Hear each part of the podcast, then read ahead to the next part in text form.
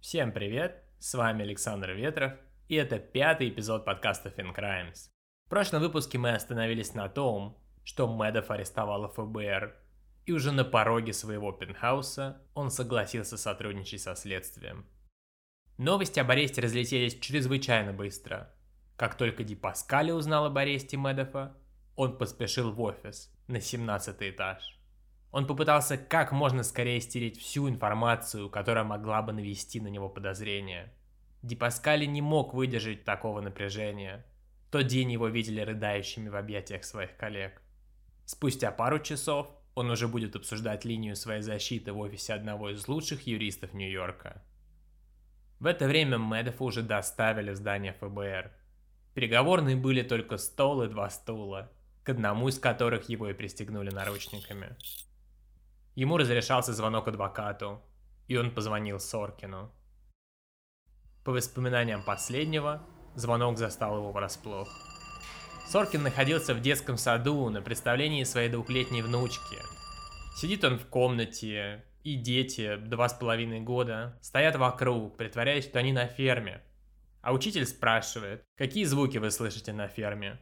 Все дети начинают крякать и мычать. Именно в этот момент, когда все дети смеются и аплодируют, изображая животных, и зазвонил его мобильный телефон. На другом конце Берни Мэдов. Меня арестовало ФБР. Я прикован наручниками к стулу. Мне нужна твоя помощь. К тому моменту в компании Мэдофа уже проходят обыски, Десятки людей из разных государственных структур печатают документы, берут первые показания у сотрудников фирмы и проводят допросы. Среди них есть юристы, бухгалтера-криминалисты, агенты ФБР и, конечно же, комиссия, незадолго до этого дня не нашедшая никаких доказательств нарушений в компании Медофа. В этот же день налагается запрет на работу не только фонда, но и брокерской фирмы Берни – Будучи одной из самых больших брокеров Уолл-стрит, у фирмы были открыты миллионы транзакций, десятки банковских счетов, клиенты из десятка стран. С каждой минутой количество средств, которые еще можно было спасти, стремительно уменьшалось. В качестве исключения комиссия просит судью выдать ордер о заморозке фирмы по видеосвязи – Помимо всего прочего, комиссия находит и заполненные, но еще не отправленные документы на выплату досрочных бонусов лучшим сотрудникам фирмы. Медов успел заполнить документы только на 174 миллиона. Еще 100-200 миллионов он собирался выслать в ближайшие дни. Вскоре будет подано заявление о банкротстве фирмы.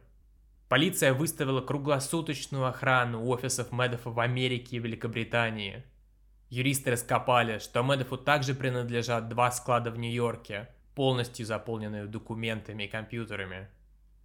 Защита Медофа не сдается, и Соркин уже ведет переговоры об освобождении Берни под залог. Возможности Медофа велики, у него несколько квартир, загородные дома в США и Франции, достаточно средств на персональных счетах жены и детей, которые не подпадают под арест. Юристы настаивают, что Медов сам признался в своих преступлениях и практически добровольно сдался полиции. Но риск того, что он решит сбежать из страны, все равно очень велик, тем более учитывая его связи и положение. Прокурора не устраивает залог под многомиллионную квартиру на Манхэттене, он также не готов отпустить Медофа по совместному поручительству его жены и брата. Прокурор озвучивает свои условия – четыре поручителя. Единственные, кто может согласиться быть поручителями – сыновья Берни, которые прошлым вечером сами сдали его ФБР. Через несколько дней после задержания Медофа было все-таки объявлено, что его отпускают под залог в 10 миллионов долларов и оставляют под домашним арестом. Медов не смог выполнить условия о четырех подписях, установленное на прошлой неделе федеральным судьей. По данным прокуратуры США, только жена и брат Мэдофа согласились подписать документ. Все-таки удалось договориться на новых условиях, которые требуют семью Мэдофа нанять независимую службу безопасности, ведущую круглосуточное наблюдение за квартирой, включая видеонаблюдение за всеми дверьми квартиры, а также установку устройств слежения за всеми телефонами и компьютерами. Медов и его жена Рут должны сдать свои паспорта правительству.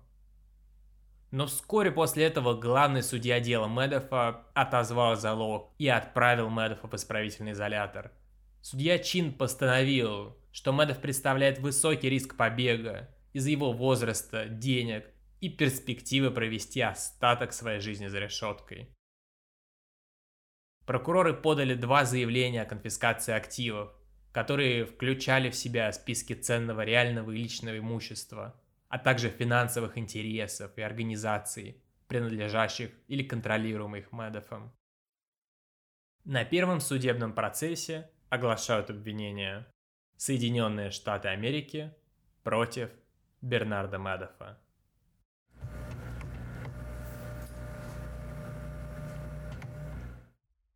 Инвесторы со всего мира начинают получать имейлы с информацией о том, что Медов арестован.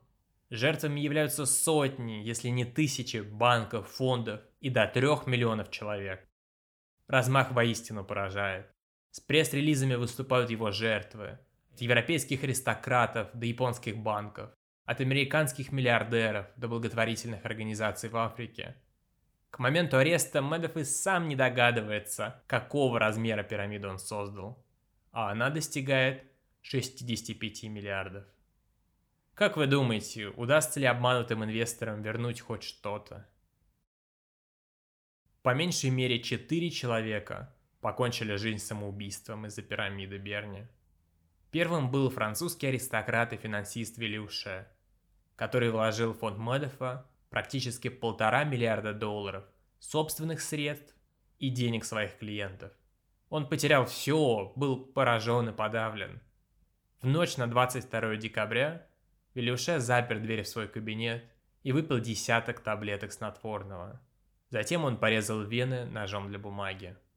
Полиция нашла его труп на следующее утро. В предсмертной записке своему брату Велиуше написал, что должен понести наказание, что должен понести ответственность за случившееся перед своими друзьями, родными, клиентами. Вторым стал Уильям Фокстон, британский солдат, который потерял руку в Афганистане, а затем участвовал в гуманитарных миссиях ООН. Он выстрелил себе в голову, когда узнал, что потерял все свои сбережения в афере Медофа. Фокстон инвестировал все свои деньги в австрийский банк, который уже в свою очередь перенаправил все деньги Берни, без ведома Фокстона на это. На момент смерти ему было 65 лет. Третий суицид произошел через 8 лет после ареста Медофа. Топ-менеджер одного из крупнейших фидер-фондов, инвестировавших в Берни более 7 миллиардов долларов, выпрыгнул из окна 24 этажа отеля в центре Манхэттена и приземлился на террасу. Смерть наступила мгновенно. Было и четвертое самоубийство, самое болезненное для Медофа, но о нем мы поговорим чуть позже. На суде Медов признался во всех 11 предъявленных ему обвинениях, даже без детального ознакомления с ними, просто ограничившись краткими тезисами.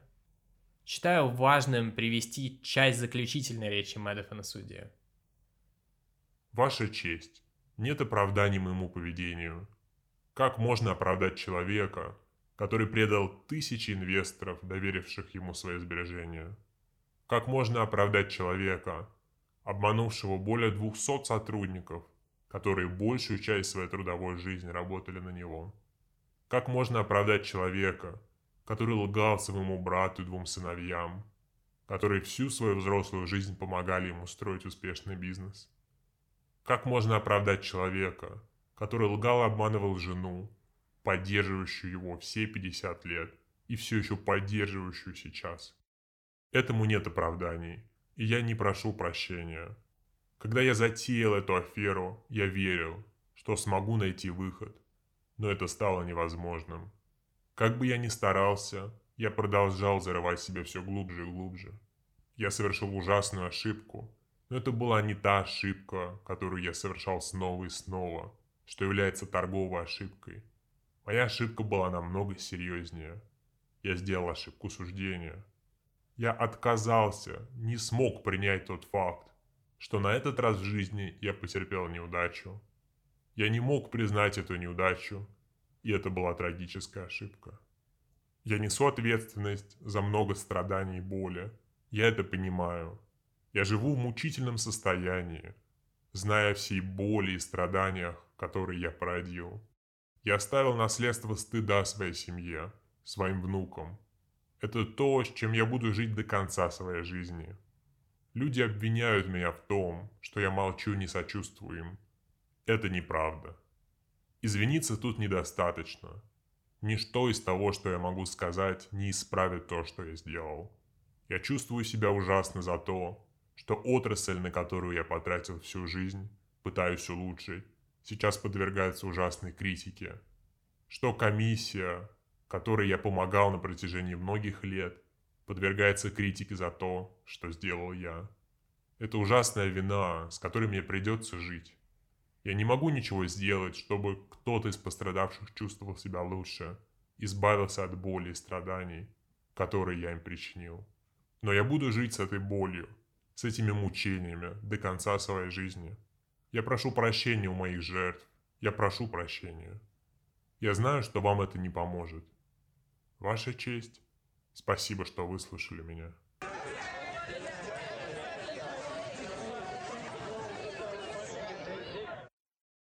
29 июня 2009 года судья Чин приговорил Медофа к 150 годам тюремного заключения. Это максимально возможный срок в соответствии с федеральными правилами вынесения приговоров. Чин отметил, что не получил никаких писем от друзей или родственников Медофа, просящих о милосердии или смягчении приговора на основании добрых дел Берни. В приговоре судья так и написал – что отсутствие такой поддержки говорит о многом. Дело Медофа разительно отличается от судебных процессов над другими именитыми финансистами, которым смягчали приговоры из-за их благотворительной деятельности в помощь нуждающимся. В случае с Берни, хоть он и был известным филантропом, он также сумел затащить несколько благотворительных организаций и фондов в свою пирамиду, что обесценило его добрые дела и лишила его возможности получить хоть какое-то снисхождение со стороны суда. В открытых архивах ФБР я нашел список преступлений со сроками, по которым Мэдов осудили. Итак, мошенничество с ценными бумагами – 20 лет. Международное отмывание денег для совершения незаконной деятельности – 20 лет. Международное отмывание денег для сокрытия доходов от указанной незаконной деятельности – 20 лет. Отмывание денег – 10 лет. Мошенничество в качестве консультанта по инвестициям – 5 лет. Мошенничество с использованием почты – 20 лет. Мошенничество с использованием интернет-систем – 20 лет. Дача ложных показаний – 5 лет. Лжесвидетельство – 5 лет. Подача ложных документов в комиссию по ценным бумагам – 20 лет. Кража из пенсионного плана сотрудников – 5 лет. Итого 150 лет из максимально предусмотренных 150 по перечисленным статьям. После приговора суда Генеральная прокуратура США начала процедуру возврата денег пострадавшим инвесторам – так как денег на счетах самой фирмы не осталось, процесс стал чрезвычайно сложным и долгим. Сначала прокуроры ликвидировали брокерский бизнес Медофа, распродав все активы. Вскоре занялись и личным имуществом Берни. На аукцион было выставлено практически все, чем владела семья. От домов в Америке и Франции, яхт и частных самолетов, до домашних тапочек Берни, сделанных на заказ – Туда же ушло и все имущество жены Мэддефа Рут, которые разрешили забрать ни много ни мало 2,5 миллиона долларов, дабы начать новую жизнь. 15 человек были осуждены или признаны виновными в афере. На данный момент некоторые уже вышли из тюрьмы. Питер Мэддов, будучи главой отдела контроля за инвестиционным бизнесом своего старшего брата, не мог не знать множество секретов. Он признал себя виновным только в 2012 году, спустя 4 года после ареста Берни, по одному обвинению в фальсификации документов и одному случаю мошенничества с ценными бумагами. Питер был приговорен к 10 годам тюрьмы.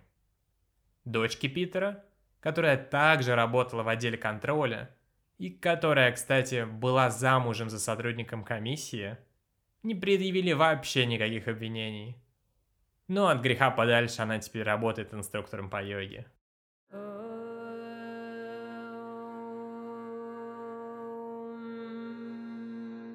Ди Паскале, финансовый директор и правая рука Медофа, признал себя виновным в 10 тяжких преступлениях и согласился сотрудничать со следствием. Именно он сдал еще пятерых сотрудников фирмы, причастных к фальсификациям. Их приговорили менее чем десятилетним сроком заключения. В своих речах Ди Паскаль рассказал интересные подробности о подделке документов. Так, когда нужно было, чтобы только что напечатанный отчет казался старым и потрепанным, сотрудники пинали отчет по офису, играя им в футбол. Чтобы скрыть, что отчеты были только что распечатаны, использовался офисный холодильник, стоявший в соседней комнате от проверяющих. Следствие над Ди Паскале проходило многие годы, и ему грозил срок вплоть до 125 лет тюрьмы но он умер от рака легких в 2015 году, еще до начала своего заключения. Стоит отметить, что Медов не мог поддерживать свою пирамиду на плаву без содействия банка, который хранил бы все деньги фонда. Таковым банком был JP Morgan. JP Morgan хранил все активы фонда на протяжении десятков лет и за все это время не задал ни одного вопроса. В 2014 году федеральный прокурор подали на банк в суд, обвинив его в совершении уголовного преступления за неспособность обеспечить надлежащий контроль за своими клиентами. Назвав все предъявленные обвинения бредом и чушью, банк все же согласился на досудебное урегулирование, выплатив 2,5 миллиарда долларов и обещав улучшить систему внутреннего контроля. Думаете, 2,5 миллиарда штраф это много для JP Morgan? Банка, который является одним из самых крупных в мире? Решать, конечно, вам. Я просто скажу, что эти 2,5 миллиарда JP Morgan зарабатывает чуть менее, чем за 10 дней. Также досталось и другому крупному международному банку, британскому HSBC. HSBC вел документацию многих фидер-фондов, инвестировавших в Медофа. Когда число фондов начало расти экспоненциально, банк решил заказать независимую проверку Медофа, чтобы убедиться, что деньги многих из его клиентов находятся в надежных руках. Так HSBC обратился к одной из международных консалтинговых аудиторских фирм, KPMG, чтобы провести стороннюю проверку фонда, без ведома самого Берни.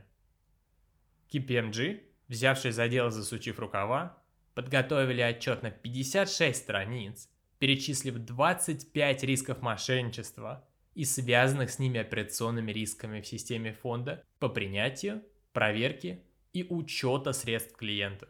В отчете говорилось, что в фонде нет адекватных мер контроля, есть большая вероятность мошенничества или ошибок со счетами клиентов. Если углубиться в отчет, мы увидим, что риск номер 5 указывался как перенаправление денег клиента для личной выгоды управляющих фонда. А риск номер 18 – как фиктивная торговля с денежными средствами клиента. Далее говорилось, что существуют опасения насчет фиктивных отчетов о сделках купли-продажи без фактического их исполнения, чтобы заработать на комиссионных.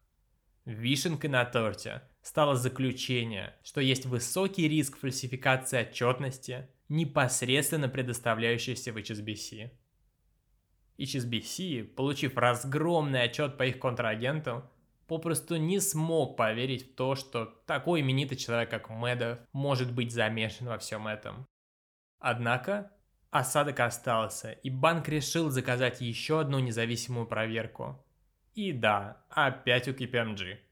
На этот раз KPMG подготовили отчет уже на 66 страниц и нашли целых 28 рисков. Получив уже второй отчет, Никаких действий от HSBC не последовало. После разоблачения аферы на банк был подан иск на 9 миллиардов долларов за игнорирование всех рисков, изложенных KPMG, и закрытие огласной махинации Медофа. Банк парировал, что ни в одном из своих отчетов KPMG не пришли к выводу, что Медов со стопроцентной вероятностью занимается мошенничеством. К тому же, HSBC сам потерял 1 миллиард долларов своих средств на этой афере. Многомиллиардные иски были поданы к десяткам других финансовых компаний, банков и фондов, но они ни к чему не привели.